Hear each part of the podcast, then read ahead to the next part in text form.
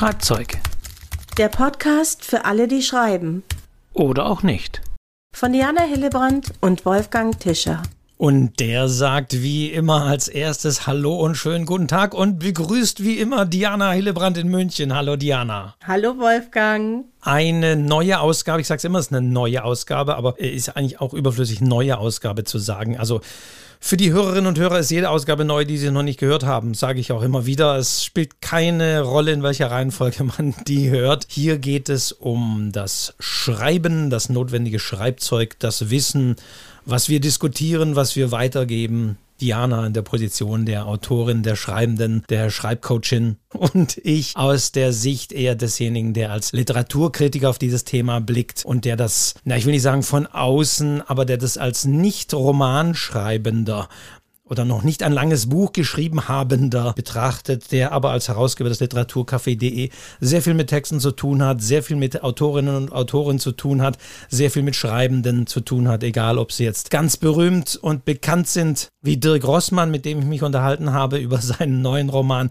Der Zorn des Oktopus, mache ich gleich mal Werbung in eigener Sache, ja. kann man den Podcast des Literaturcafé.de hören. Eine ganz andere Schreibmotivation, aber auch Self-Publisher und Anfänger. Das ist das Spektrum.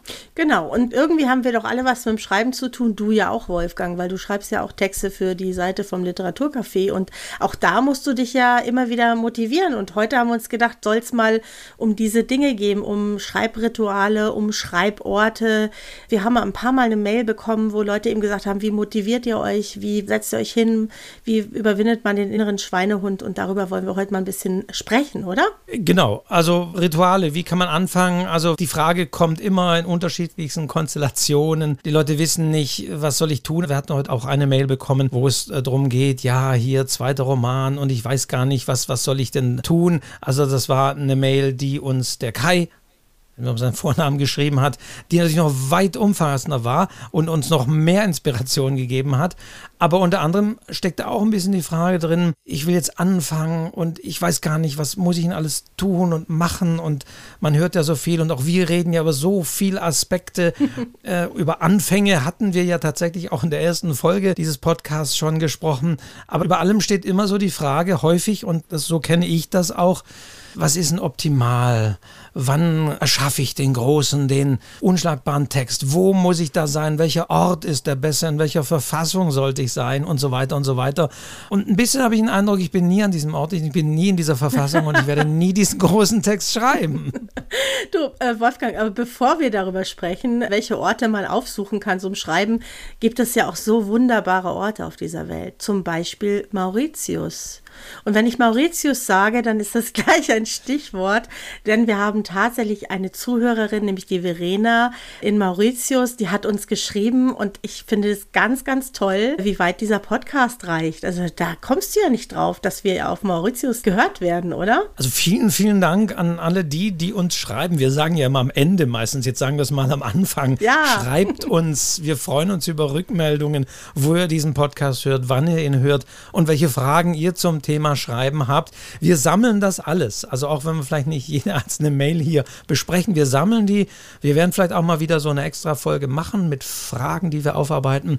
Aber es ist echt immer beeindruckend, wo einen die Leute dann hören und was die so alles machen und woran sie schreiben. Und ja, finde ich toll. Finde ich großartig. Es macht einfach Spaß und motiviert uns natürlich, Diana. Ne? Ja, total. Und die Verena aus Mauritius hat uns auch noch ein Rezept geschickt und zwar einen Karottenkuchen aller Tropik also da ist eine Banane drin. Also hier käme niemand auf die Idee, in einen Karottenkuchen eine Banane zu machen. Verena, ich verspreche dir, ich back dir nach. Vielleicht äh, mache ich auch ein Bild dazu und schicke dir das, weil ich habe mich sehr, sehr über dieses Rezept gefreut. Vielleicht stelle ich es auch in die Show Notes, wenn ich darf. Dann können andere das auch nachbacken. Also vielen Dank, nicht nur an die Verena, sondern an alle, die uns inzwischen schreiben. Das freut uns wirklich sehr und motiviert auch sehr, wirklich weiterzumachen. Wir können auch beide backen und den Kuchen gegeneinander halten. Ja, ja. du, dann lasse ich es aber meinen Mann machen, der backt wesentlich besser als ich. Dann hast du keine Chance, Wolfgang. Okay, also werden wir mal schauen. Wir so. machen ein Backbattle. Ja. Mit einem Karottenkuchen à la Tropik. Ja, schön. Also, Und reden dann nochmal über Kochbücher. Ja, so eine nette Rückmeldung ist natürlich für uns motivierend, auch hier weiterzumachen. Und deswegen freuen wir uns auch über jede neue Folge und müssen uns gar nicht aufraffen, was ja beim Schreiben manchmal ein bisschen anders ist, um jetzt mal so ein bisschen den Bogen zu spannen, Wolfgang. Beim Schreiben muss man sich schon manchmal aufraffen. Ich finde ja ein bisschen, es ist ein bisschen wie beim Sport. Ich weiß, lieber Wolfgang, dass du läufst, ne? dass du Marathon läufst und solche Geschichten. Halbmarathon. Halbmarathon. Ja. und ich glaube, es ist äh, ganz ähnlich, ja, vom Gefühl her. Dieses Aufraffen und zu sagen, ich mache es jetzt und danach fühle ich mich gut. Ich glaube, beim Schreiben ist es ganz, ganz ähnlich. Es geht auch um das Thema eben Rituale, Regelmäßigkeiten. Mhm. Und wie du schon sagst, ich glaube auch beim Sport braucht es diese Regelmäßigkeiten. Wenn man die mhm. nicht hat, dann gerät leicht etwas aus den Fugen, dann sucht man leicht auch nach Ausreden und anderen Dingen weil man sagt, na ja, hm. aber wenn man was wirklich regelmäßig macht, dann sagt man, nee, es muss jetzt einfach sein, weil das ist wieder der Tag, ist wieder die Zeit, ist wieder der Ort, je nachdem. Ich muss wieder aktiv werden. Und ich glaube, das Gleiche gilt, zumindest wenn ich auch so lese und höre, wie Autorinnen und Autoren arbeiten, auch fürs Schreiben. Ja, ja, absolut. Und ich kann mich noch gut daran erinnern, ich habe ja früher neben meinem erlernten Beruf geschrieben. Ich war Rechtsfachwirtin, habe das also auch immer irgendwie morgens in der Früh oder sowas gemacht. Und ich hatte tatsächlich auch so Rituale. Also ich habe zum Beispiel eine bestimmte Uhrzeit gehabt, äh, zu der ich aufgestanden bin und habe geschrieben. Ich habe mir immer einen Pott Kaffee dazu gemacht. Das habe ich hier schon mal erzählt. Und ich habe schon so Dinge dann immer wieder gemacht. Ich hatte mir einen richtigen Platz eingerichtet. Also nicht nur irgendwie am Küchentisch, sondern es kann auch der Küchentisch sein, aber auf jeden Fall ein Platz, der mich ein bisschen gerufen hat zum Schreiben. Und ich habe versucht, mir auch zu sagen, das ist jetzt kein Stress, den ich mir da mache, sondern ich freue mich darauf. Es ist etwas, was ich gerne mache. Und so hat es eigentlich bei mir angefangen, dass ich auch so eine Regelmäßigkeit gefunden habe. Das ist ja häufig die erste Hürde, die viele haben, dass sie diesen Einstieg nicht finden in diese Rituale. Ne? Der Einstieg ist sowieso immer sehr wichtig. Also mir geht es auch beim Schreiben journalistischer Artikel sehr häufig so, wenn ich da sitze und schreibe, dann frage ich mich, warum ich so lange gezögert habe, warum ich so lange gebraucht habe, aber den Einstieg zu finden, also sich schlichtweg hinzusetzen das ist das, worum es geht. Und das ist auch das, was man tun muss. Also so banal es klingt, sich wirklich dann hinsetzen und anfangen. Ich glaube, das ist wirklich das Wichtigste. Nicht auf einen Moment warten, wo es besser ist, wo die Sonne scheint, wo ich die Steuererklärung gemacht habe, wo was auch immer irgendwie also eine Bedingung, die man sich selbst setzt, ja, jetzt das noch, also das berühmte Prokrastinieren, wenn man so will. Also das macht man da ja auch. Irgendetwas vorschieben, irgendetwas sagen, wenn das und das ist, ach, jetzt lass mich noch das, ach, jetzt räume ich noch da kurz das und das auf. Also man macht plötzlich da Dinge, die man sonst auch nicht machen würde, die man mhm. auch vor sich herschieben würde. Aber man muss es dann einfach machen und tun. Ja, und was ich da wirklich hilfreich finde, das mache ich auch immer wieder mit meinen Kursteilnehmern. Ich finde nämlich, es geht erstmal mal gar nicht darum, dass man am aktuellen Roman, am aktuellen Projekt oder an der großen Sache schreibt, sondern ich finde, es geht erstmal darum, ich setze mich hin und schreibe. Und ich kann auch erstmal irgendwelche Assoziationen aufschreiben zu irgendwelchen Bildern, zu irgendwelchen Artikeln, zu irgendwelchen Überschriften. Einfach mal erstmal irgendwas schreiben, wo erstmal relativ wenig Druck dahinter steckt. Einfach so aus der Laune heraus. Und dann ist man schon mal dabei. Und ich finde, dann ist dieser Weg, Weg zum Projekt, an dem man vielleicht arbeitet, das ein bisschen mehr abverlangt, der ist dann nicht mehr so groß. Aber erstmal finde ich, es geht ums Schreiben. Dieses Hinsetzen, Schreiben. Manche schreiben ja so eine Seite, manche machen irgendein Cluster, manche schreiben so Morgenseiten oder ein Gedicht oder meckern sich auf dem Papier aus, kannst ja alles Mögliche machen. Aber erstmal schreiben, dann ist dieses Blatt auch nicht mehr leer. Dann hat man auch nicht mehr diese Angst vor diesem Anfangen, glaube ich. Ja, das mache ich zum Beispiel oft. Dann schreibe ich auch manchmal hin, dass ich eigentlich gar keine Lust habe zu schreiben. Aber während ich das schreibe, schreibe ich ja eigentlich schon, weißt du? Ich trickse mich selber dann ein bisschen aus. Es gibt natürlich bekannte Namen, die dann immer fallen und immer wieder genannt werden. Und Stephen King ist ja einer davon, der in seinem Schreibratgeber On Writing Coaching das auch thematisiert. Und er sagt ja auch sehr schön, dass man eben nicht von vornherein auch äh, denken muss, ja, aber ich habe noch keinen Schreibkurs gemacht. Ah, jetzt warte ich erst noch mal da drauf. Ach, jetzt lese ich vielleicht noch mal einen Schreibratgeber, weil sonst mache ich vielleicht einen Fehler und dann ist es nicht so ganz optimal. Also auch das sollte man sich nicht irgendwie vorschieben, irgendwelche Voraussetzungen, die man erfüllen müsste, sondern sich verdammt nochmal einfach hinsetzen und losschreiben. Und auch Stephen King sagt, man soll sich ja jetzt keine Beschränkungen setzen. Also er sagt, man soll nicht ehrfürchtig äh, sein irgendwie oder ich muss jetzt da jetzt heute die Seite schlechthin. Heute kommt eine ganz besondere Szene und deswegen muss ich da ganz besonders vorbereitet sein und es wird nie klappen.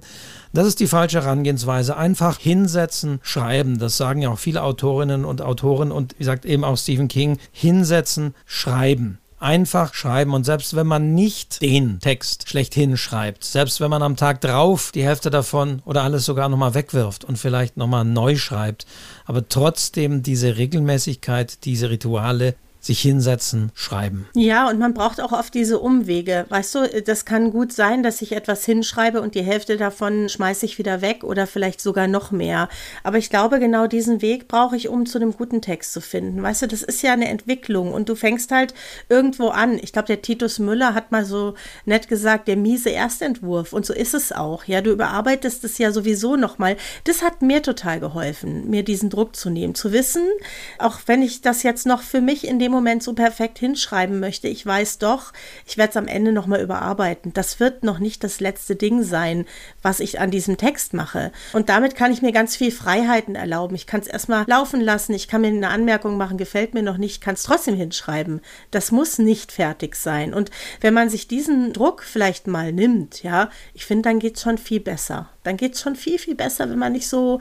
Wir setzen uns ja alle selber unter Druck. Das kommt ja selten von außen, es kommt ja eigentlich immer von uns selbst. Und da kann man ja eigentlich auch was dagegen tun. Die Konzentration auf jeden Fall haben, dann auf die Sache fixiert zu sein, alles auch ein bisschen, was sonst so war, ausblenden und dann ab diesem Moment sagen, so, jetzt bin ich hier und hier, das muss jetzt nicht unbedingt Ort sein, aber jetzt sitze ich hier in dem Sinne vor einem Blatt oder eben vor einem Notebook oder wo immer ich hier schreibe und jetzt konzentriere ich mich mich da drauf und schreibe einfach mal ohne zu denken, es wird heute der beste Text des Tages, äh, der beste Text überhaupt werden, sondern schreiben, das ist wichtig. Ja, wobei ich dir gleich ein bisschen widersprechen muss, weil ich finde zum Beispiel, dass wenn man sich manchmal zu sehr konzentriert, man noch sehr viel mehr blockiert. Deswegen ist mein Tipp auch manchmal woanders hinzugehen, wo man so ein bisschen Ablenkung hat. Also ich gehe ja dann gerne ins Café, so sind ja auch meine Kaffeebücher entstanden, weil ich so gerne im Café schreibe. Das liegt daran, da hast du ja immer so eine Hintergrundgeräusche. Geräusche, Leute, die reden, der Milchaufschäumer. Du kannst dich also eigentlich nicht hundertprozentig konzentrieren.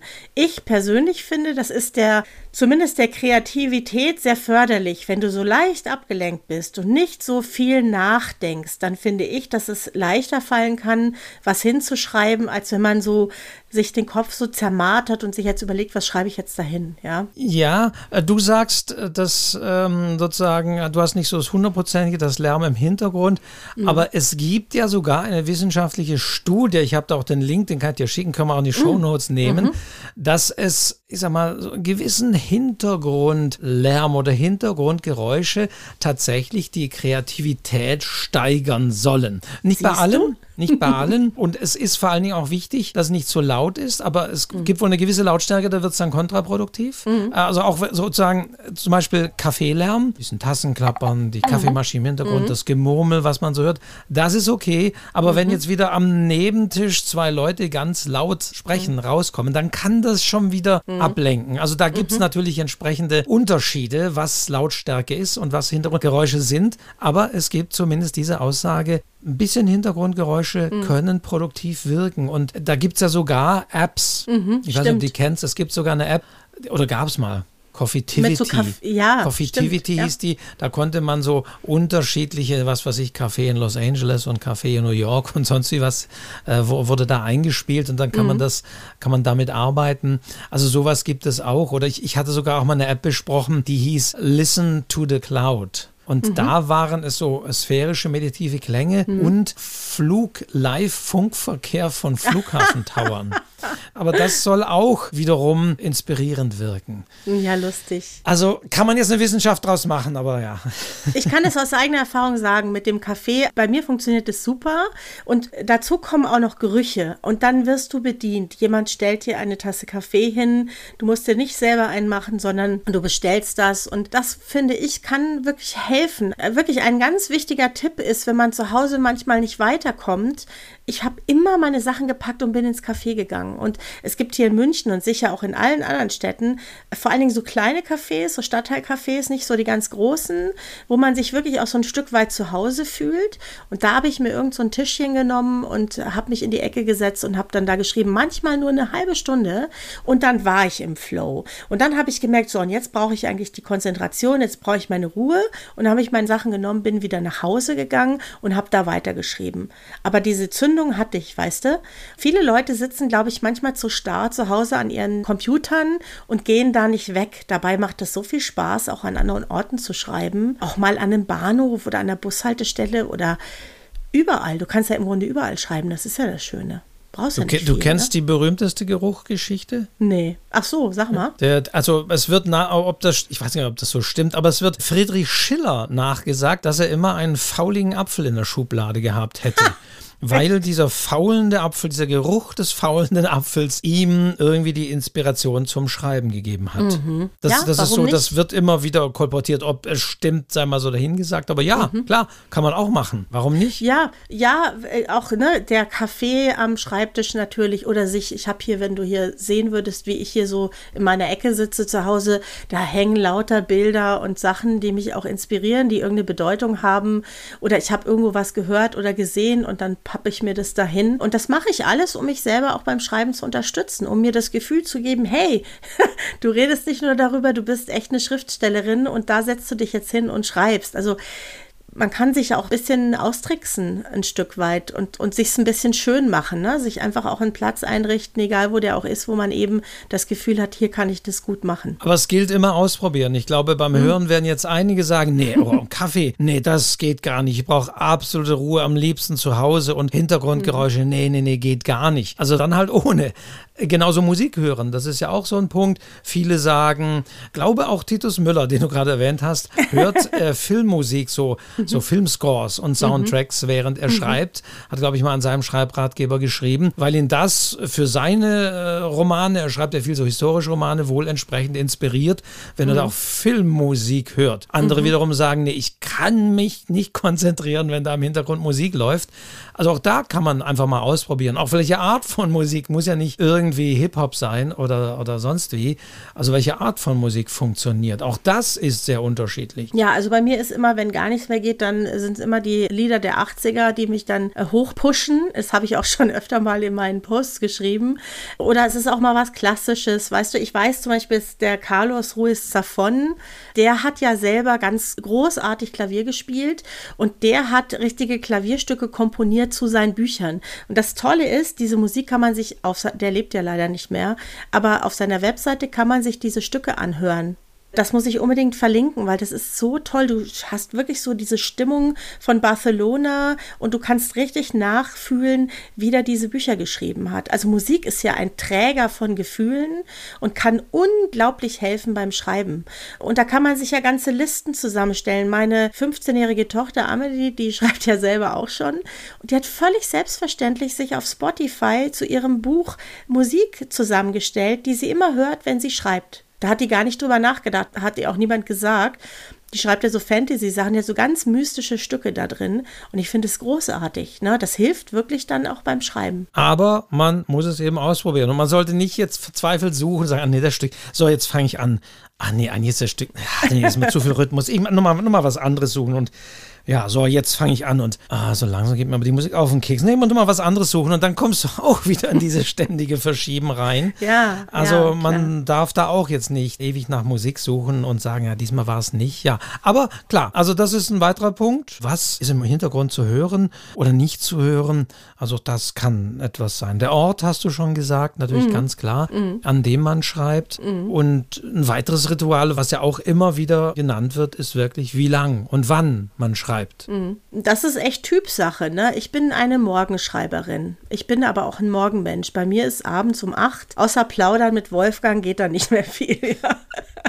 Also wir treffen uns ja immer abends, Wolfgang, das ist wunderbar. Aber wenn ja, ich also jetzt an meinem Roman Morgen schreiben, schreibe, abends Podcast, ne? Ja, ja genau.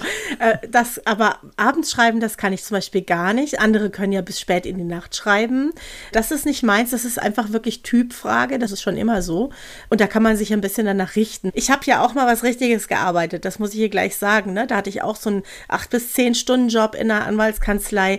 Ich bin morgens um 4 Uhr aufgestanden. Ich habe von 4 bis 6 geschrieben und dann bin ich in die Arbeit gegangen weil ich das einfach wollte. Für mich war das total wichtig zu schreiben. Ich habe das ja auch damals nicht gemacht zum Veröffentlichen, sondern was war so eine, das ist ein Teil von mir und das hat mir ein gutes Gefühl gegeben und danach bin ich in die Arbeit gegangen. Also ich habe es halt auch nicht als Arbeit gesehen, ne, sondern als ja, was für mich, was mir gut tut. Aber da sind wir wieder bei diesen Ritualen, sich dann mhm. auch immer morgens diese Zeit zu nehmen und auch zu wissen. Ich glaube, das ist beim Sport ja auch ähnlich. Dann, wenn du morgens Sport machst, hast du so ein bisschen das gute Gefühl, wenn du dann anfängst zu arbeiten, du hast schon was gemacht, du hast schon was geleistet. Sei es in dem Fall, ja. dass man irgendwie schon mal acht Kilometer gelaufen ist oder dass man eben schon zwei Seiten geschrieben hat. Mhm. Ich habe auch von Leuten gehört, die müssen immer vorher aufräumen. Also die müssen aufräumen, bevor sie anfangen können. Die brauchen diese Ordnung um sich herum. Das kann natürlich auch in die Hose gehen. Wenn du dann merkst, ach, jetzt mache ich das noch und mache ich das noch und mache ich das noch, dann ist der Vormittag um. Ja, ganz lustig fand ich auch jemand, die hat geschrieben, sie muss immer duschen vorher. Das finde ich auch lustig. Verstehst du? Aber ja, also du, beim Duschen so können einem ja auch gute ja. Gedanken. Also das kenne ich auch, dass einem beim Duschen, wenn so das Wasser auf die Haut plätschert, ja. tatsächlich einem gute Gedanken kommt, die man dann schon mal sortieren kann, um sich dann hinzusetzen und sie nur noch in Anführungszeichen aufschreiben muss. Ja, oder Wäsche waschen, weil du gerade sagst, sortieren. Ne? Ein Großteil des Schreibens findet ja im Kopf statt. Das heißt, du kannst ja ganz viel deiner Geschichte mit dir rumtragen, ohne dass du dafür am Schreibtisch sitzen musst. Du kannst ja auch, während du bügelst, Wäsche sortierst und was weiß ich nicht alles machst, darüber nachdenken, was deine Figuren jetzt gerade machen oder wie du an irgendeiner Szene weitermachst. Na, das spielt sich ja im Kopf ab. Ein Buch entsteht ja erstmal im Kopf und dann auf dem Papier, äh, muss man ja sagen. Und insofern kannst du das ja auch ein Stückchen weitertreiben, wenn du deine Wäsche sortierst und kannst ja gleichzeitig deine Geschichte sortieren. Warum nicht? Schreiben allerdings ist bei vielen tatsächlich, Stichwort wieder Rituale, dann auch zeitlich sehr streng geregelt. Also mhm. das schreibt auch Stephen King. Er schreibt mhm. in seinem Schreibrad, mein Tagesablauf ist ziemlich streng geregelt. Der Morgen gehört dem Neuen, der aktuellen Arbeit und Nachmittags halte ich ein Nickerchen und beantworte Briefe. Also so kann man es auch machen. Man muss ja nicht nur schreiben als Autor, man hat ja vielleicht auch andere Dinge, auch Recherche und so weiter. Mhm. Sollte man sich vielleicht auch davon auch abtrennen und nicht sagen, was mache ich heute früh? Nee, also schreiben immer von bis und Recherche vielleicht auch von bis. Also Stephen King sagt, dass er einen strengen Tagesablauf hat und ich glaube auch das wird immer wieder zitiert. Einer, dem nachgesagt wird, dass er wirklich der geregelte Schriftsteller war, war natürlich Thomas Mann, mhm. der immer wohl 8 Uhr aufstand, dann um 9 Uhr frühstückte und dann, beziehungsweise bis 9 Uhr dann frühstückte und dann um 9 Uhr begann er zu schreiben bis 12 Uhr. Und zwar hat er sich da immer auch hier Anzug und Krawatte angezogen, also ist nicht im Schlafanzug. Das ist noch eine weitere Sache, dass man sich sozusagen zum Schreiben ja auch entsprechend umziehen kann kann oder nicht jetzt so schluffig irgendwie aus dem Bett, weil man ja Autor ist, muss man ja nicht irgendwie. Sieht an ja keiner. Nein, also sich da auch wirklich die Mühe machen, sich anzuziehen. Ob man jetzt wie Thomas Mann einen Anzug tragen muss beim Schreiben, weiß man ja nicht, aber kann man natürlich machen. Mhm. Auch das kann ja ein Ritual sein, dass man seinen Schreibpullover anzieht, mhm. sage ich mal, und dann eben schreibt. Und Thomas Mann wurde ja eben so nach, äh, auch dass er, dass er wohl sehr also die Familie musste dann wirklich super still sein und keiner durfte ihn stören. Und es wird ja so gesagt, oder es war sogar so, selbst als dann Schweden anrief und er den Literaturnobelpreis bekommen hat, dass die Familie ich weiß nicht, nicht, sich nicht traute oder ich weiß nicht, aber auf jeden Fall selbst da sich überlegte, ob sie ihn wirklich stören können, um ihm so eine Banalität zu sagen, wie dass er den Literaturnobelpreis gewonnen hat. Also da sehr streng geregelt, aber das hört man von vielen, diese strenge Regeln. Ich habe auch nochmal Haruki Murakami, der auch dieses Buch geschrieben hat von Berufsschriftsteller, der auch ganz klar sagt, er setzt sich an den Schreibtisch und er schreibt so und so viele Seiten. Also das ist nächste, was ja kommt, dass man sich auch nicht nur zeitlich einen Rahmen setzen kann, sondern auch vom Umfang her. Ich möchte mindestens so und so viel Seiten oder Zeichen schreiben. Hm, das ist auch aber ein Hast bisschen du sowas? Sache, ne? Hast du ich, sowas, Diana? Nein, ich mache das nicht. Ich setze mich immer hin, ich schreibe immer und manchmal sind es drei Seiten und manchmal sind es zehn Seiten und manchmal ist es eine Seite und manchmal ist es eine halbe Seite. Ich mache das jetzt nicht nach Seiten, sondern wie es halt geht. Manchmal brauche ich einfach auch länger. Manchmal geht es schneller. Also ich lege mir da keine Seitenzahl fest. Ich lege mir nur fest, dass ich mich regelmäßig jeden Tag hinsetze und schreibe. Aber wie viel es am Ende ist, das lege ich nicht fest. Ich meine, der, der Thomas Mann soll sich ja sogar eingesperrt haben. Jetzt hat er natürlich auch eine Familie gehabt, das müssen wir auch mal sagen, die ihn da verehrt haben und keiner hat ihn gestört. Wenn ich mir jetzt vorstelle, in der heutigen Zeit, du hast vielleicht zwei, drei Kinder und die bröseln da immer wieder rein und wollen irgendwas von dir oder du wirst irgendwie ständig unterbrochen oder musst zu Hause arbeiten. Das ist alles nicht so einfach. Herr Thomas Mann war ja so ein bisschen der König, verstehst du? Der wurde auch behandelt wie ein König, der hat auch gelebt wie ein König und das ist wahrscheinlich heutzutage teilweise sehr schwer umzusetzen, ja, wie der das Anzug hin oder her. Da hilft auch kein Anzug heute mehr, ne? ja, genau. Man sollte. Kann man ja mal versuchen. Setzt euch mal mit dem Anzug an euren Schreibtisch, mal gucken, was passiert. Das ist das Problem mit Vorbildern, aber auch mit vielen Texten, ja, dass man sagt, klar. ja, damals, da hat dieses und jenes mhm. noch immer sagen, ja, aber es war halt damals. Man darf vieles nicht übertreiben oder übertragen, aber ja, von einigen hört man das, wenn man so sagt, Stephen King hat damals geschrieben, vom zeitlichen her, er kommt somit auf zehn Seiten pro Tag. Also mhm. ich nehme mhm. mal an, das ist jetzt nicht genau definiert, aber ich nehme mal an zehn mhm. Normen- oder Schreibmaschinenseiten wahrscheinlich. Mhm. Das sind 2000 Wörter, was schon recht viel sein kann. Haruki Murakami redet jetzt hier leider von japanischen Manuskriptseiten, klar, das ist ein anderes, anderes Zeichensystem. Er redet von zehn Seiten, aber das ist nicht unbedingt gleichzusetzen. Also das sind so Werte, die genannt wurden und die ich gefunden habe. Einen ganz besonderen Wert gibt es bei Jack London, über den ich mich äh, einiges Jahr mal rausgefunden habe. Und da war es so, er hat sich immer ein Pensum von 1000 Wörtern gegeben. Mhm. Und das, man kann es auch nachlesen in manchen seiner Texten, aber aus einem ganz anderen Grund. Er hat irgendwann mal gesagt, diese 1000 Wörter will er schreiben und erst dann fängt er an zu trinken. Ach. Also Jack London ah, ja. war Alkoholiker und er hat gesagt, das ist seine Voraussetzung, das ist eine Belohnung, die er sich auch setzt. Das ist nämlich ein anderes mhm. Ritual, da kommen wir schon zu einem anderen mhm. Thema. Setzt man sich Belohnungen, wenn man es geschafft hat. Und mhm. seine seine Belohnung war, dass er dann halt erst den Whisky Gekippt angegriffen hat. hat. Leider hat er dann halt, wie das immer so ist, irgendwann auch mal diese Zahl runtergeschrieben hat, wo er sagt, ach komm jetzt. Und ja, mhm. ist eine andere traurige Geschichte, aber das mhm. war so sein Pensum. Tausend Wörter am Tag. Ich habe jetzt noch was, wir müssen mal jetzt hier eine Frau bringen, finde ich. Ja, ne? ja. Nach deinen ganzen Männergeschichten da, Wolfgang. Ich habe was rausgesucht von der Hertha Müller. Und zwar gibt es ein sehr nettes Büchlein, das hat den Titel Am kreativsten bin ich, wenn ich bügle. ist erschienen bei Kein und Aber und versammelt eben Rituale verschiedenster Künstler, unter anderem eben auch Hertha Müller. Und da gibt es Folgendes zu sagen sagen, in ihrer Wohnung in Berlin-Friedenau bastelt die Nobelpreisträgerin oft bis tief in die Nacht mit Wörtern, die sie auf Postkarten akribisch zu setzen ordnet.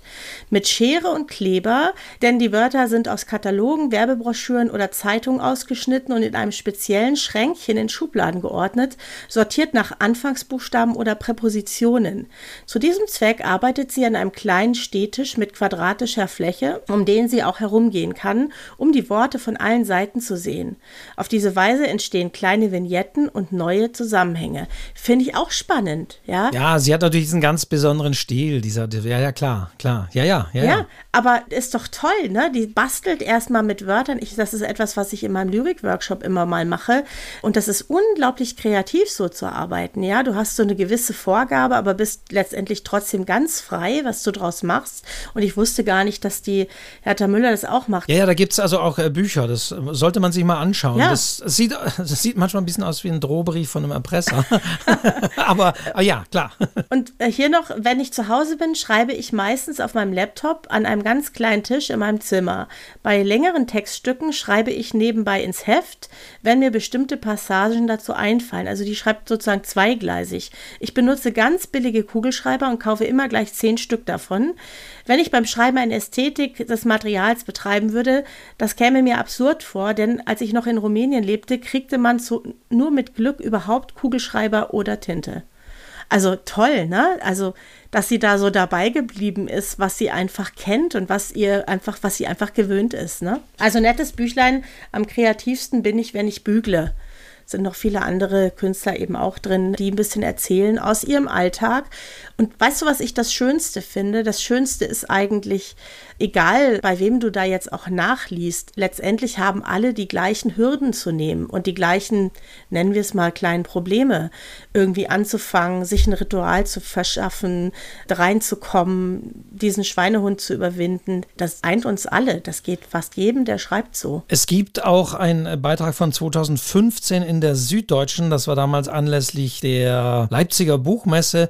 Das können wir auch noch mal verlinken, ist nach wie mhm. vor glücklicherweise online und hoffentlich noch, also nicht hinter einer Paywall, zumindest jetzt nicht, hoffentlich bleibt es auch so. Also mhm. da wurden auch einige gefragt, auch die, die jetzt wieder sehr populär sind. Eva Menasse ist ja gerade mit ihrem Buch auch sehr in, also auch Sibylle Berg wird da genannt, Juli C. wird da und auch Juli C. sagt, ich lese mal vor, ich bin dann ein glücklicher Mensch, wenn ich jeden Tag schreiben kann, wobei zwei Stunden absolut ausreichen und drei Stunden richtig viel sind. Am liebsten entweder abends spät oder in den sehr frühen Morgenstunden. Im Grunde sind Ort und Zeit aber egal. Es sollte nur einigermaßen ruhig sein, da sind wir es wieder. Aber selbst das lässt sich zur Not mit Kopfhörern und laut aufgedrehter Musik ausgleichen im ICE oder wenn eines der Kinder nach Leibeskräften brüllt. Naja, gut, müssen wir vielleicht mal gucken, warum es brüllt, aber trotzdem, ja klar. Also das ist auch sehr interessant, können wir auch nochmal verlinken. Da brauchen wir jetzt auch nicht alles vorlesen, aber da sind sehr viele nach ihren Schreibritualen genannt worden. Interessant fand ich noch, natürlich muss man sagen, auch die Frage der Ablenkung. Schreibe ich zum Beispiel dann wirklich, ich meine, wenn ich mit, es, wie du gerade gesagt hast, mit, mit Kugelschreibern und Papier mache, dann bin mhm. ich ja auch relativ unabgelenkt. Aber was ist mit dem Internet? Was ist mit dem Rechner, auf dem ich schreibe?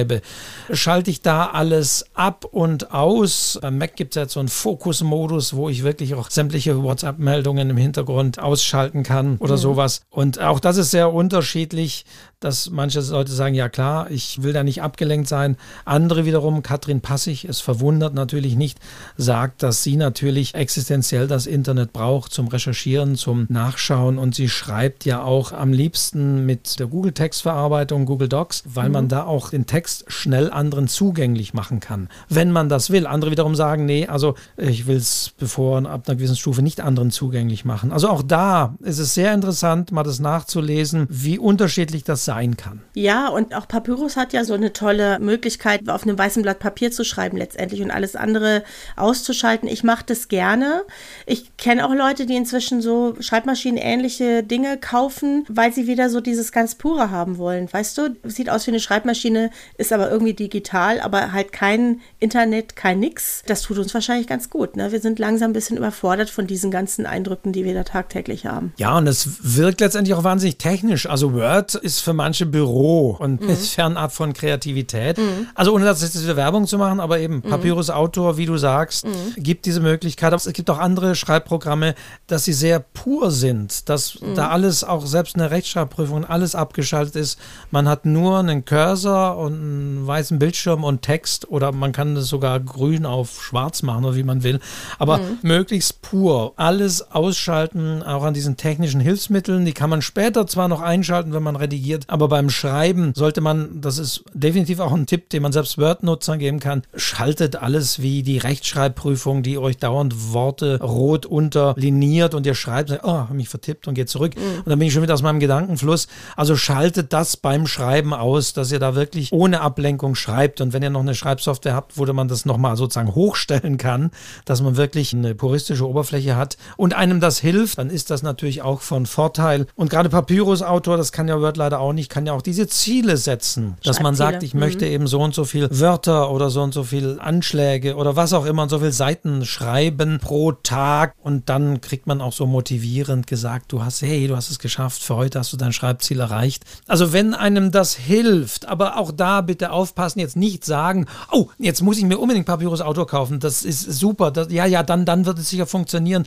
Wiederum braucht man das auch nicht. Nee, das nimmt einem auch das Schreiben nicht ab. Und natürlich kann man sich diese Ziele auch selber setzen. Ich kann mir auch selber setzen, ich will jeden Tag drei Seiten schreiben und mich dann danach halten. Das kannst du dir auch an deine Pinnwand heften und sagen, so, ne, jeden Tag drei Seiten und dann machst du das halt. Letztendlich sind wir uns selber im Weg. Wir können auch das Internet ausschalten. Wir können auch die Mail-Software ausschalten. Wir tun es halt nicht. Ja, das ist es letztendlich. Wir müssen es einfach tun und wir müssen lernen, dass wir zwar diese technischen Mittel haben, aber dass sie nicht die ganze Zeit mitlaufen müssen und dass uns kein Programm dieser Welt das Schreiben abnimmt und schon gar nicht diesen kreativen Prozess. Das passiert alles in unserem Kopf. Da kann uns kein Programm helfen. Ja. also ich weiß das ist ja, ja das Schwerste. Ne? Ja, ich, ich weiß schon, mich, ich ja. tendiere manchmal dazu, dass ich erstmal mhm. noch so Programme konfiguriere und Klar, optimal. Machen wir alle.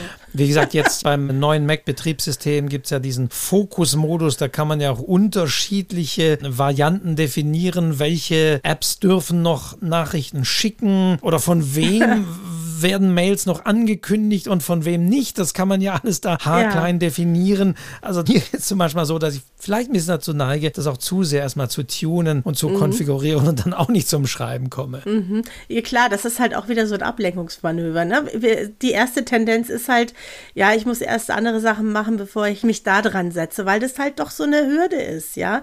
Weil du gerade die Juli C hast. Ich habe noch was Nettes und zwar zehn Gebote des Schreibens und auch die Juli C hat sich da eben ausgelassen, was ihre zehn Gebote des Schreibens sind und die will ich auch kurz vorlesen, weil ich finde sie sehr hilfreich und auch teilweise sehr lustig. Erstens, fang an. Du kannst nächtelang in Kneipen über deinen geplanten Romanprojekt reden. Du kannst einen Titel erfinden, das Cover entwerfen und im Geist hymnische Rezensionen verfassen. Erfahrungsgemäß entsteht dadurch kein Buch. Zweitens, sei faul, schlaf lang, steh spät auf, vergeude den Tag. Abends wird dein schlechtes Gewissen so quälend sein, dass du genug an dir selbst und an der Welt leidest, um die halbe Nacht Kunst zu schaffen. Drittens, lies viel, aber nicht Büchern vor Leuten, die es besser können als du. Das kannst du wieder machen, wenn dein Roman fertig ist. 4. Bleib du selbst. Du kannst entweder ein Buch schreiben oder mit dem Rauchen oder Saufen aufhören. Mehr Sport treiben, 10 Kilo abnehmen, früh ins Bett gehen, ein geregeltes Leben führen und nett zu deinen Mitmenschen sein. Fünftens, sei diskret. Verzichte darauf, deinen Freunden, deinen Eltern und deinen Verleger die ersten Kapitel zum Probelesen zu schicken.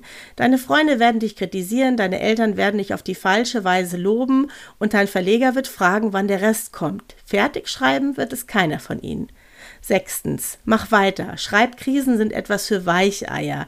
Weicheier sind Leute, die immer alles gut machen wollen. Schriftsteller sind Leute, die etwas machen, obwohl sie wissen, dass es nicht gut ist. Siebtens, kauf eine Katze. es ist hilfreich, jemanden um sich zu haben, der noch mehr schläft und noch weniger arbeitet als man selbst. Achtens, sei skrupellos. Alle guten Autoren haben die Lebensgeschichten ihrer engsten Freunde und Angehörigen verheizt. Sie sind nur schon so lange tot, dass es niemand mehr nachvollziehen kann. Neuntens, bleib ehrlich. Das Formatieren in 14-Punkt-Schrift mit 7 cm Rand führt nicht dazu, dass der Text länger wird. Wenn der Bildschirm dunkel wird, heißt das nicht, dass es Zeit ist, ins Bett zu gehen, sondern dass du schon wieder fünf Minuten lang keine Taste gedrückt hast. Zehntens, und jetzt schreib, verdammt. Das finde ich sehr nett. Also das Letzte ist wirklich das Wichtigste. Schreib ja. verdammt. Ja. Ja, also sie hat das so schön auf den Punkt gebracht, ne, dass man alle möglichen Ausreden hat, was wir halt alles so tun und dass man das eigentlich alles nicht braucht. Ja, ne? also da gibt es auch diverse, wenn man sich rumschaut, von, von Roger Willemsen gibt es auch solche Dinge, so Regeln und so. Das eben ist meistens so, wie wir es gerade ja auch gehört haben, so ein bisschen auch mit einem Augenzwinkern zu sehen. Aber der Hauptpunkt ist wirklich, schreib verdammt nochmal. Ja, und einfach. man sich selber Rituale schaffen. Also das hilft ja gar nichts, wenn ich jetzt damit klarkomme, mir immer einen Kaffee zu kochen und du aber keinen Kaffee magst, verstehst du? Oder äh, lieber Tee trinken würdest. Also sich eigene Rituale schaffen, die man auch wiederholt. Also wie, wie mit Kindern, ja, wo du ja auch immer wieder die gleichen Dinge machst und die sich dann an einen gewissen Rhythmus gewöhnen. So kannst du das ja auch machen. Also bei mir ist es wirklich so. In dem Moment, wo ich mich hinsetze, steht da immer ein warmes Getränk, habe ich schon mal gesagt. Wenn das früh genug ist, ist es Kaffee, wenn es schon später ist, ist es ein Tee. Aber ich fange immer mit einem warmen Getränk an zu schreiben, ganz lustig. Ich komme also nie auf die Idee, mir dann Wasser hinzustellen. Das kommt viel später. Alkohol schließe ich komplett aus, weil wenn ich getrunken habe, kann ich nicht mehr schreiben. Gibt es ja auch andere Beispiele, ne? Aber genau, da sind wir wieder bei Jack London oder so. Aber ja, das, wir sind schon nochmal. Ja, ja, genau. Wir sind aber schon nochmal bei dieser Frage Belohnungen. Mhm. Ich meine, die Tasse Kaffee ist ja die gewisserweise schon die Belohnung während des Schreibens. Aber mhm. arbeitest du auch mit einem Belohnungssystem? Belohnst du dich, wenn du irgendwelche Schritte oder so und so viele Seiten jetzt geschrieben hast? Nö. Für mich ist es Belohnung genug zu sehen, dass ich was geschrieben habe. Also ich lese mir das dann immer nochmal durch und dann freue ich mich daran, dass ich, weiß ich nicht, drei, fünf oder wie viele Seiten auch immer geschrieben habe. Das ist mir Belohnung genug. Du, dann mache ich aber auch manchmal hier aus und dann bin ich Familie oder ich gehe raus oder mache Sport oder sonst irgendwas. Dann quäle ich mich auch nicht irgendwie noch weiter. Also ich dehne das jetzt nie so aus, dass ich nichts anderes mehr mache. Gibt es ja auch Leute, ne, die dann nicht mehr aufhören können. Zu denen gehöre ich eigentlich nicht, sondern ich höre dann irgendwann auf, denke mir, für heute hast du genug gemacht. Jetzt kannst du was anderes machen. Auch das ist ja nichts Neues und kennt man ja von vielem. Es eben, es ist durchaus sinnvoll, auch sich dieses Ende zu setzen und sagen, ich schreibe bis so und so viel Uhr oder diese Seite noch und dann höre ich auch erstmal auf weil man vielleicht am nächsten Tag dann doch noch ein bisschen inspirierter ist oder gar nicht so gut ist, wie man vielleicht glaubt, dass man gerade schreibt, sodass man in diesem Flow dieses mhm. Wort ja auch mal einzusetzen, hier bleiben müsste, sondern dass man feststellt, ach nee, das war ganz gut, mal noch ein bisschen Abstand zu haben und am nächsten Tag weiter zu schreiben. Bei mir kommt dann auch irgendwann der Moment, da schreibe ich nur noch Schrott. Dann merke ich, das ist alles nur noch Mist, was ich da, also ich merke das regelrecht, wie das abflacht, wie das oberflächlich wird, ich unzufrieden werde und ich merke, jetzt willst du eigentlich nur die Seite irgendwie voll kriegen. Und spätestens dann mache ich wirklich aus, weil hat keinen Sinn. Das kannst du nicht erzwingen. Dann ist die Luft raus, dann muss man ein bisschen warten, bis die Energie wieder aufgefüllt ist. Und dann mache ich ganz was anderes. Also Musik, finde ich, ist auch nicht nur Musik hören, sondern ich finde einfach, Musik zu machen, macht den Kopf frei und tut wahnsinnig gut, weil es ganz was anderes ist. Und eben, was viel ist, ist auch unterschiedlich definiert. Also das haben wir ja auch gerade gehört bei Juli C., die drei Stunden ist schon verdammt mhm. viel. Also man sollte bitte nicht denken, dass ja, wenn ich von Beruf Schriftsteller sein will, dann muss ich jetzt die 40-Stunden-Woche haben oder dann muss ich acht Stunden am Tag schreiben, wie so ein Bürojob oder so, sondern nee, man sollte auch sagen, zwei Stunden ist schon viel oder muss nicht sagen, oh nee, ich muss das jetzt fertig kriegen. Ich meine, klar, das kommt noch als weiteres natürlich dazu. Wenn Deadlines drohen oder kommen, dann kann man plötzlich schreiben, dann muss man sich hinsetzen, dann hat man diesen Zwang. Aber so weit sollte man es nicht kommen lassen, auch wenn man sich das immer einfach sagt, sondern sondern wirklich in täglichen Ritualen und Zeiten, die man sich nimmt, schreiben, bevor man dann irgendwie in einen Zwang gerät und eine Deadline droht, was auch immer diese Deadline ist vom Verlag oder sonst wie. Ja, und sich immer wieder auf die Basis besinnen. Für mich ist die Basis immer, dass ich einfach wahnsinnig gerne schreibe. Das habe ich ja schon immer gemacht, auch bevor ich veröffentlicht habe. Und die Gewissheit, dass ich das auch machen würde, wenn ich nicht einen Verlag hätte oder nicht veröffentlichen würde, hilft mir wahnsinnig, weil ich mache das für mich schon immer für mich ist Schreiben ein Teil meiner Seele. Ich kann das gar nicht anders. Und sich darauf zu besinnen, dass ich ja jetzt etwas mache, was mir wirklich großen Spaß macht und alles andere auch mal wegschiebe, was da vielleicht jetzt noch dran hängt, sondern einfach die pure Freude am Schreiben.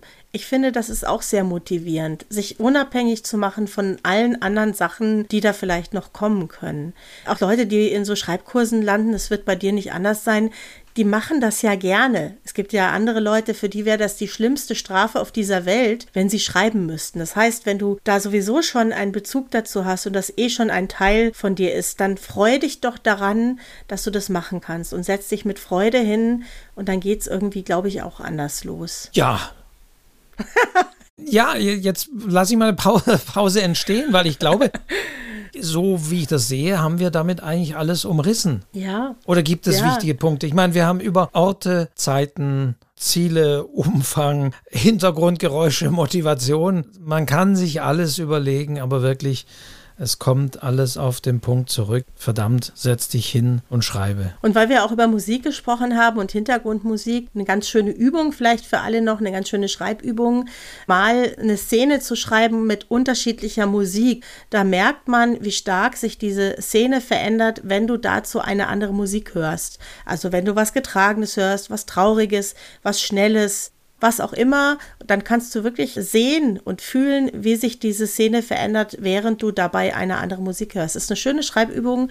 Könnt ihr mal ausprobieren, was letztendlich dabei rauskommt. Also man kann das natürlich immer in gewisser Weise kontrollieren. Hat sich mein Schreibstil geändert? Hat, indem ich jetzt im Café geschrieben habe, habe ich tatsächlich auch mehr Dialoge eingebaut, weil ich einfach unter Menschen war und mir sozusagen unterbewusst klar wurde, ja, es geht um Kommunikation, deswegen sollten meine Figuren auch mehr sprechen. Oder habe ich, als ich im stillen Kämmerchen saß, plötzlich nur noch meine Figur mit den Gedanken spielen lassen? Also all das kann man natürlich auch ein bisschen so für sich abprüfen. Aber ich glaube, mhm. so genau wird das auch niemand machen. Aber wie gesagt, bloß nicht irgendwie sagen, ja, vielleicht wird es nochmal besser, aber was kann ich nochmal tun oder sonst wie. Es wird alles nichts bringen. Machen, hinsetzen, schreiben, regelmäßig hinsetzen, schreiben, auch wenn man sagt, oh, heute habe ich keinen Plan, was ich heute einfach schreibe. Dann fangt einfach an zu schreiben und schreibt erstmal drüber, dass ihr keinen Plan habt, das, was ihr schreiben wollt. genau, so ist es. Genau, schreiben lernt man durch Schreiben und dann passiert meistens auch irgendwas. Regelmäßigkeit ist wichtig. Das zeigt sozusagen auch dieser Podcast alle 14 mhm. Tage. Ich glaube, das ist auch für uns zum Beispiel. Wir haben uns einfach das Ziel gesetzt, alle 14 Tage und man sollte das dann auch durchhalten. Also das gilt ja letztendlich für alles, so meiner Erfahrung nach. Wenn man dann einmal anfängt und sagt, ah nee, heute mal nicht oder so, dann, dann wird es gefährlich. Das kennt man ja auch von Bloggern und Websites, wo es auch darum geht, Texte zu schreiben oder auch fürs Literaturcafé. Ich will mal einen Text schreiben oder sonst wie. Man muss sich da schon gewisse Vorgaben selbst machen und sich auch dran halten. Und wenn man irgendwann mal anfängt und sagt, ach nee, heute mal nicht, dann ist die Gefahr groß, dass das das Einfallstor zu einem, ach, jetzt habe ich ja letzte Woche auch nicht, ah ja, dann, dann brauche ich jetzt eigentlich auch nicht. Und dann, ja, kommt dann irgendwann die Deadline. Da sind wir wieder bei dem Punkt und dann schreibt man wie wild und dann muss es einfach fertig werden und dann stellt man sich auch nie mehr die Frage, ob das jetzt wirklich sinnvoll ist, die Nacht durchzuschreiben oder nicht. Wobei man unter Druck ja teilweise am allerbesten schreibt. Ich weiß nicht, wie es bei dir ist, aber bei mir ist es äh, schon so, je größer der Druck, umso schneller werde ich, umso effektiver bin ich auch. Ich kenne es auch, wie ist es bei dir, wenn ich so eine Schreibübung aufgebe in meinen Kursen, dann fangen die einen Tag vorher damit an. Ja, die haben eine ganze Woche Zeit und fangen einen Tag Tag vorher an und dann geht es plötzlich. Also das kann auch ein Ritual sein, sich einfach so massiv unter Druck zu setzen, dass es gar nicht mehr anders geht. Ja, ja aber es ist nicht das Beste. Aber klar, nee. jeder würde lügen, wenn er sagt, nö, ich mache das immer gut geplant und gebe das immer rechtzeitig ab. Das ist ja fast so eine Strebermentalität. Also mhm. klar, sehr viele arbeiten doch unter Druck oder warten noch oder rechnen sich aus, wie viel Zeit ihnen noch bleibt. Papyrus kann das in einer neuen Version, da kannst du also auch umgekehrt rechnen und sagen, na, wie viele Tage sind es denn noch bis zur Deadline und wie viele Seiten muss ich denn jetzt schreiben?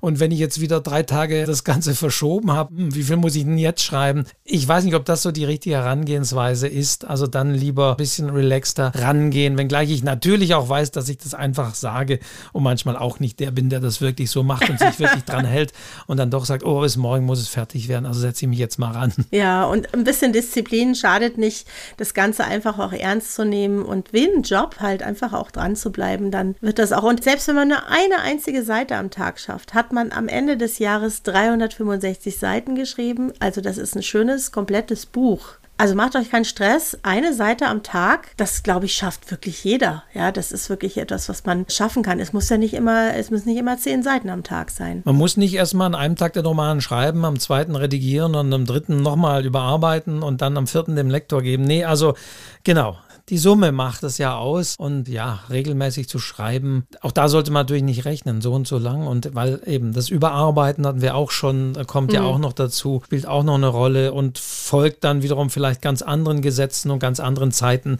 Das haben wir ja auch schon gehört. Also auch das ist ja eine Möglichkeit. Und manche Autoren machen das, indem sie sagen, ja, erstmal schreibe ich neu und dann setze ich mich hin und überarbeite das von gestern. Also auch das mhm. kann eine Herangehensweise sein, wenn man so arbeiten möchte. Das ist auch ein Ritual, ne? Sich eigene Rituale schaffen, mit denen man einfach dranbleiben kann. Das ist eigentlich Ziel der ganzen Geschichte. Und die dann auch so ernst nehmen, vielleicht sich sogar in den Kalender eintragen, dass man sich dran hält. Und das kann einmal die Woche sein, das kann ein Wochenende sein, das kann immer im Urlaub sein, das kann immer eine Seite sein oder immer drei Seiten. Kann ja jeder für sich selbst entscheiden, wie er das in seinen Alltag auch unterbringt.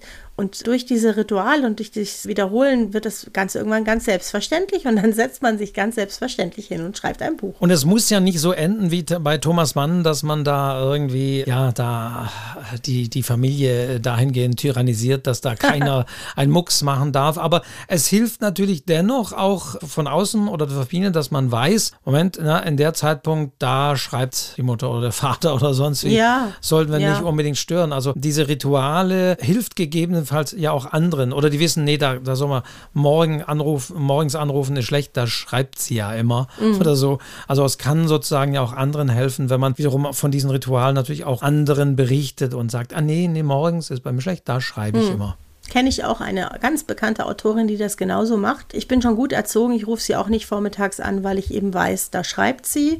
Und bei meiner Familie habe ich auch manchmal gesagt, so, jetzt brauche ich mal zwei Stunden Ruhe, beschäftigt euch irgendwie, da schreibe ich. Und dann kann man denen das auch beibringen. Ne?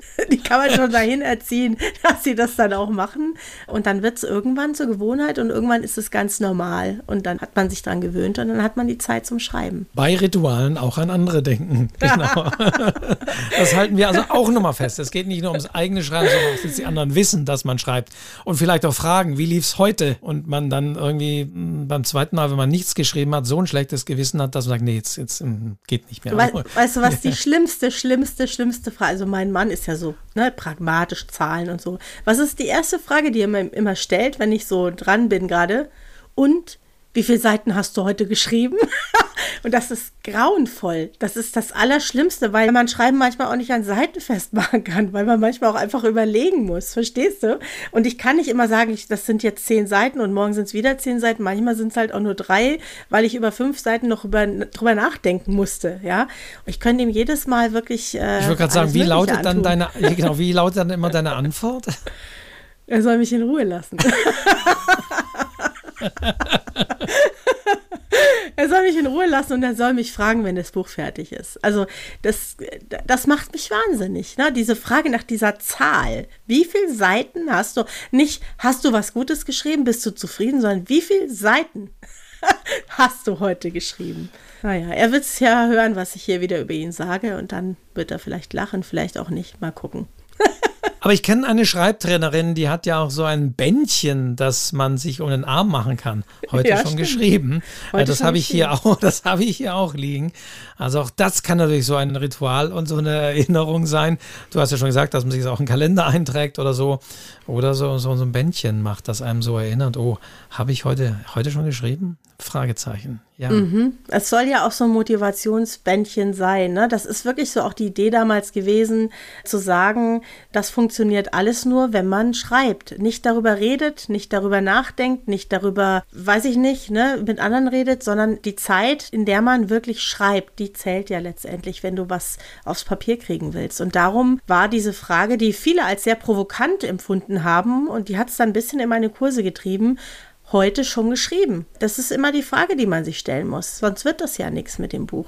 Kennt viele Leute, die können super darüber reden, über das Schreiben, aber sie schreiben nicht. Funktioniert halt nicht. Also, Fazit auch für uns. Wir haben jetzt eine Stunde in dieser Podcast-Folge geredet, sind aber immer wieder drauf zurückgekommen. ja. Verdammt nochmal, setzt schreibt. euch hin und schreibt. So ist es. Das ist der ultimative Tipp dieser Podcast-Folge. Schreibt.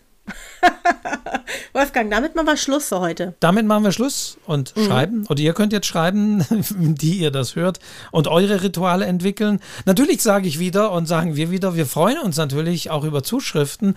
Gebt uns mal eure Erfahrungen. Vielleicht gibt es noch etwas, was ganz Exotisches, was wir beim nächsten Mal vielleicht auch nochmal vorlesen können. Also wenn ihr ganz besondere Orte habt, an denen ihr super schreiben könnt oder gar nicht schreiben könnt oder besondere Erfahrungen gemacht habt oder andere Tipps, wie gesagt, Friedrich Schiller hat einen verfaulten Apfel in der Schublade. Vielleicht gibt es dann auch andere Dinge.